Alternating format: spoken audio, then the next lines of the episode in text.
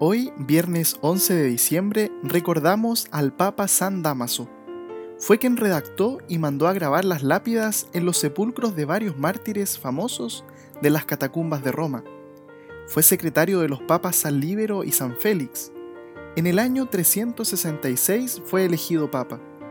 Tuvo como secretario a otro santo, San Jerónimo, a quien encargó que tradujera la Biblia al latín, siendo conocida esta traducción como la Vulgata.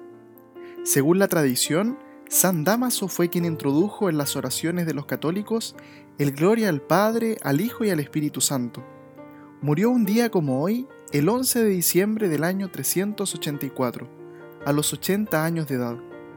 Pidamos en este día la intercesión de San Damaso, para que podamos reconocer la importancia de las Sagradas Escrituras en nuestra vida espiritual. San Damaso ruega por nosotros.